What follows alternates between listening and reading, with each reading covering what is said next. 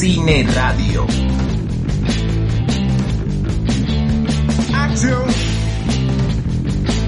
Saludos cordiales tengan todos los que se encuentran escuchando este podcast que llega a cortesía de la Cámara de Comercio de Villavicencio junto a la Universidad Nacional Abierta y a Distancia. Les habla su amigo Jesús Daniel Rondón y hoy seguiremos hablando sobre lo que nos gusta, el cine y la realización audiovisual. En el programa de hoy nos toca hablar sobre la fase de la postproducción. Ya habíamos hablado en anteriores programas sobre la preproducción y la postproducción. Bueno, ya una vez teniendo en cuenta estas dos etapas y habiendo realizado ya lo que compete en cada una de ellas, nos toca la parte del montaje y la edición. Y si llegamos a esta fase, deberíamos estar muy contentos por nuestros logros, ya que casi culminamos nuestro audiovisual. En esta fase juntaremos todo el material grabado en el rodaje. Si el rodaje fue muy corto, quiere decir que posiblemente tenemos todos los detalles de la grabación en nuestra mente, pero al momento de editar, es necesario acudir a lo que nosotros habíamos hecho un principio. ¿Y qué quiero decir con esto? A los guiones el guion técnico como el guion literario. También me gustaría mencionar la importancia de una persona encargada del script o la continuidad. ¿Y quién es este personaje? Él o ella es la persona encargada de los detalles de continuidad.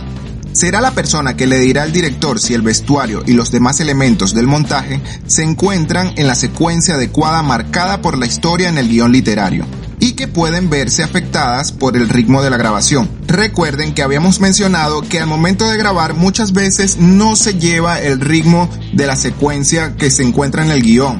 Si contamos con esta persona encargada, entonces a la hora de editar también debemos contar con sus cuadernos de anotaciones. Si prescindimos de esta persona, entonces habrá que hacer un ejercicio de memoria y al momento de ver lo que hemos grabado, que no haya ningún problema con que alguna camisa que sale en una escena salga de otra manera en otra o que el que mucho, muy típicamente se ve en las películas de Hollywood que de pronto un vaso aparece lleno y cuando se cambia el plano aparece vacío. Estas cosas que parecen una tontería pueden eh, llamar la atención o distraer a nuestro espectador, ya que le quitarían coherencia a una escena. Entonces, bien, ¿qué es la edición o el montaje? Bueno, pudiéramos decir que es la etapa donde ordenaremos los elementos de nuestro audiovisual de manera coherente con la narrativa de nuestra historia. Es decir, ya hemos grabado sonido, hemos grabado imágenes, hemos juntado todo el esfuerzo que como equipo de este audiovisual que nos propusimos hacer, ahora tenemos que sentarnos a ver cada una de las tomas que hicimos y juntarlas en edición. Todo esto con el fin de tener una producción final que podamos mostrarle a una serie de espectadores y que entiendan la idea de la historia que queremos comunicarles. Y para esto nos tendremos que valer de herramientas o software para darle un acabado final tanto a la imagen como al sonido. En la actualidad existen diversos programas, tanto para computadora como para equipos móviles. Es una ventaja sumamente grande para los que estamos en este periodo actual con las ganas de hacer un audiovisual, ya que antes se tendría que cortar lo que eran las cintas, lo que eran los celuloides, para poder empalmarlos y lograr así nuestra edición. Hace algunas décadas atrás en Colombia no existían escuelas de cine. Actualmente sí existen escuelas y lugares donde te pueden dar asesoría técnica para la elaboración de un audiovisual. Y de esto nos estará hablando nuestro invitado de hoy, el cual es una persona sumamente reconocida en el ámbito cinematográfico nacional e internacional y nos dará detalles de cómo fue su experiencia cuando decidió emprender en este mundo tan maravilloso de la cinematografía. Estamos hablando del señor Carlos Hernández, quien ha dedicado una gran parte de su vida, o podríamos decir que toda su vida, a la elaboración cinematográfica y de audiovisuales, así como también a la parte pedagógica y a enseñar a otras generaciones sobre cómo se debe realizar una buena película cinematográfica. Así que démosle la bienvenida al señor Carlos Hernández, quien nos contará cómo han sido sus inicios en este mundo audiovisual. Mi nombre es Carlos Hernández, soy director de fotografía eh, y en el campo audiovisual me he dedicado también no solamente a la fotografía, sino también a la dirección, al guion, a la edición y a la docencia universitaria y en temas audiovisuales. Eh, llevo en esto toda la vida desde que me gradué del colegio, empecé a meterme en este mundo del trabajo audiovisual. Eran otros tiempos, eran tiempos, digamos, para empezar, eran tiempos analógicos, digamos, no era este mundo digital ahora eh, vivimos, sino que era un tiempo en que todo era de carácter análogo, era el tiempo de la película, de filmar en película. Y asimismo también era un tiempo en el que, por lo menos aquí en Colombia, no había mucha formación audiovisual. Creo que todas las personas que nos dedicamos, nos dedicábamos a eso en aquel entonces, teníamos que buscar formación fuera del país porque mm, en esa época no, no había. Eh, para hacerte un poco más breve la historia, te cuento pues que en aquel momento eh, plantear estudiar cine eh, podía ser tan descabellado como quien quiere, no sé, hacer ser astronauta o algo así, porque sencillamente en Colombia no existía formación audiovisual. Así que yo me tuve que ir por la educación universitaria eh, de comunicación social y periodismo. Creía en ese momento que esa era como la mayor posibilidad de acercarme a los medios audiovisuales. En mi cabeza estaba el trabajar en medios audiovisuales, pero la verdad, la verdad no, no tenía muy claro cómo, cómo hacerlo o cómo llegar a eso. Y, eh, y en esos tiempos, estoy hablando de fines de los años 80, cuando salí casi adolescente todavía de la educación secundaria, pues me vi en la necesidad de estudiar una carrera que creía yo que era un poco afín al, a los medios audiovisuales y ahí me metí a estudiar comunicación social, periodismo. Sin embargo, digamos que la vida me tenía planteada otras cosas y cuando quise, digamos, ya de verdad estudiar cine y televisión, no tuve más remedio, repito, que irme del, del país y estudiar fuera. Y ahí fue cuando apareció en mi camino la Escuela Internacional de Cine y Televisión de San Antonio de los Baños, una muy bien reputada escuela de cine, considerada en aquel entonces como una de las mejores escuelas de cine en el mundo, con unas dificultades grandes, digamos, para, para entrar, no era tan fácil eh, poder entrar a estudiar en esa escuela. Los sistemas eran de becas y tocaba, digamos, ser primero muy juicioso, muy presentar una serie de exámenes y luego también muy afortunado porque evidentemente eh, hay que ser afortunado para ganarse este tipo de, becas. Una beca, unas becas que daban dos cupos por país y en el año en que yo me presenté se presentaron 200 y pico de personas. Y bueno, creo que el haber entrado a la Escuela de Cine de Cuba me planteó muchos cambios y muchas, me abrieron muchas puertas y en gran medida mucho de lo que soy ahora en la actualidad se lo debo a la Escuela de Cine Carlos, en el transcurso de tu carrera, ¿qué es lo que más te ha gustado de poder hacer este tipo de actividad y cómo ves que puede contribuir a la sociedad actual? Desde siempre creo que lo que más me llamó la atención de este trabajo, del trabajo cinematográfico, fue la posibilidad de interactuar con muchas personas en muchos lugares y en muchos caminos. Así que a una hora, a mis casi 50 años de edad y teniendo casi 30 de estar metido en, en, cosas audiovisuales, puedo decir que lo que más me gusta y me sigue gustando es el rodar, rodar por el mundo, rodar en el sentido eh, pleno de la palabra dar vueltas por el mundo, conocer a muchísimas personas, conocer a muchísimas situaciones, poder eh, tener la empatía de ponerme en los zapatos de otras personas, poder convivir en otras realidades, en otras circunstancias más allá de la mía, poder salir de esa burbuja que es la vida propia y privada y salir y tener la posibilidad de encontrarme con otras realidades, con otras personas, con otras culturas, con otras formas de ver la vida. Creo que eso eh, fue y ha sido tal vez un maravilloso aliciente para, para mi trabajo. Y desde ahí, desde esa posibilidad de ponerse en los zapatos del otro, de vivir las, las cosas de cerca, desde otro lado, desde otras personas, creo que no solo me ha enriquecido a mí y me ha hecho mejor ser humano, sino que también me ha permitido un poco devolver eso. Y de alguna manera siento que mi contribución, mi pequeña contribución con mi trabajo es ese, es poder eh, ver y vivir y compartir la vida de otros seres humanos, de otras formas de vida, eh, compartirlas y verlas y salirse un poco del, de la comodidad y el confort de los zapatos propios para ponerme en, en los zapatos de otras personas.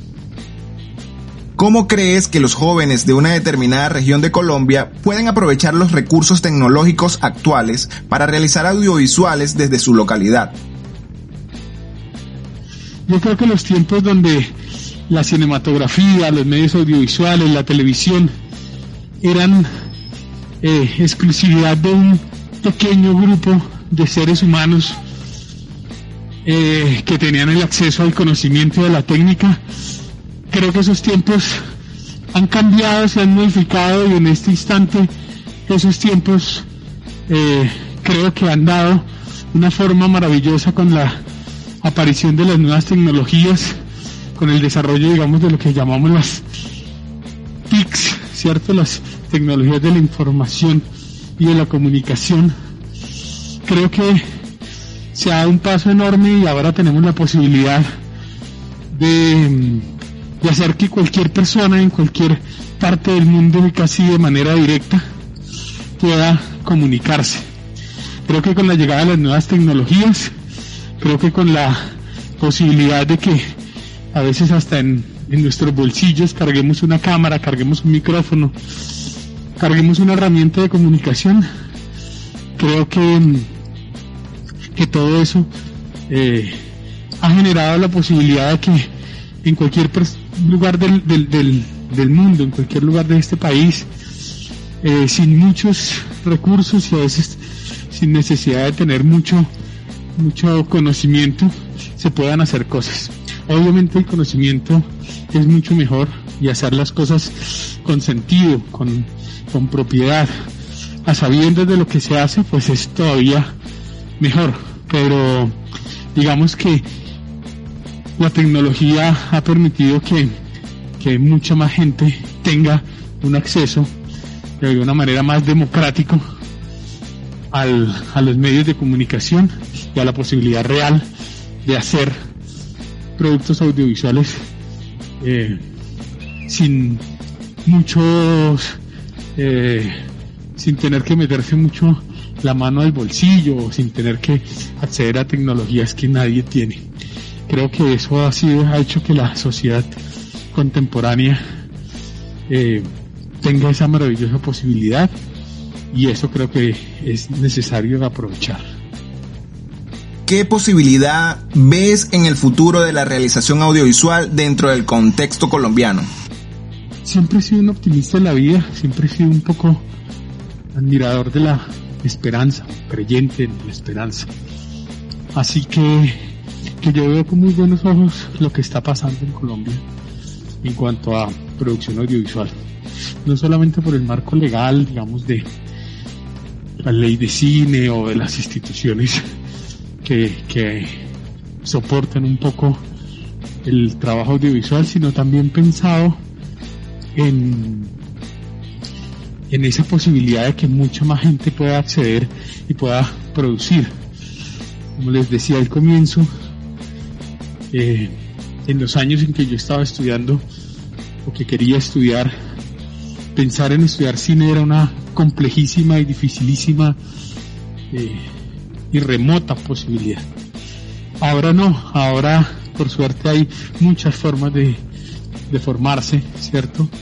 Incluso las autodidácticas están también pues todas las formas de escuelas, centros de formación, lo que hace el SENA a nivel regional, eh, ya se encuentran cosas de formación, de muy buena formación, que no son necesariamente o solamente las grandes universidades o las grandes ciudades principales, sino entonces, todo bonito, todo bien, sino que con el tiempo mmm, se, han, se han dado como muchas nuevas opciones para que en ciudades pequeñas, en remotos lugares, se pueda hacer cosas y eso me parece esperanzador y eso me parece una muy eh, importante arma para cambiar un poco las condiciones y las circunstancias de un país tan desigual como este. Ahora para finalizar nos gustaría unas palabras de motivación para los que desean acercarse a este mundo y a sus diferentes enfoques profesionales. Estoy seguro que el mundo no está hecho para que solamente existan eh, unos pocos oficios en el universo, no solo de abogados o médicos o ingenieros, eh, está hecho el universo. Y el maravilloso mundo del trabajo audiovisual, pues plantea una riqueza increíble y casi infinita. Eh, no puedo decirle a todas las personas que, que, se vuelquen al mundo audiovisual, seguramente, repito, tiene que haber lugar para muchos oficios, para tal, para tantas otras opciones. Lo que sí puedo decir es que eh, es un oficio sumamente bello, sumamente gratificante, un oficio que requiere mucha dedicación, de muchísimo esfuerzo, de muchísima paciencia también y tal vez suerte, como en todo. Pero estoy seguro que para aquellas personas que, que están interesadas en esto, el trabajo audiovisual, mi sugerencia es, es atrévanse a, a vivirlo, atrévanse a, a meterse y a comprometerse en un trabajo que con el que se pueden hacer muchas cosas lindas en un mundo, repito, un poco desigual como este que nos ha tocado vivir, eh, con la esperanza de poder cambiarlo. Creo firmemente en que uno puede ser lo que quiera hacer uno en la vida, pero tiene que haber un compromiso y una responsabilidad para que ser, querer ser el, el mejor en cada uno de sus oficios. El que quiera ser panadero, que lo haga, pero que sea el mejor panadero del mundo. Asimismo, las personas que quieran dedicarse a este oficio, a este curioso oficio del trabajo audiovisual, mi recomendación es que se atrevan, que lo vivan, que se lancen y que luego busquen ser los mejores en su campo. Y que algún día, pasados 20, 30 años, cuando miren hacia atrás, puedan sentirse satisfechos, contentos y muy orgullosos del trabajo que escogieron. No es un trabajo, no es una carrera que se escoge para los próximos dos, tres años de formación, es una carrera que se escoge para toda la vida. Y, así debemos verlo. Muchísimas gracias Carlos por contarnos tu experiencia en la que a través nosotros aquí en Cine Radio podemos dejar ver a los que nos están escuchando lo difícil que era antes realizar un audiovisual y que actualmente contamos con muchas herramientas para llevar a cabo este oficio pero muchas veces no nos sentimos motivados. Y la invitación por parte de nosotros, desde aquí, desde Cine Radio, es que junten esas ideas, no sientan miedo de contar sus propias historias y que se armen de valor y con los recursos que tengan en su casa puedan realizar sus audiovisuales y mostrarlos al mundo. Muchísimas gracias, Carlos. Bueno amigos de Cine Radio, hasta aquí llega nuestro programa de hoy y espero que les haya gustado. Cualquier comentario, cualquier duda, cualquier sugerencia, estaremos atentos en nuestra caja de comentarios por aquí, por Evox, por Facebook, por YouTube, por donde nos puedan contactar. De todas maneras, estaremos dejando nuestro contacto en la descripción de este audio. Muchísimas gracias y nos estaremos escuchando en una próxima oportunidad. Cine Radio.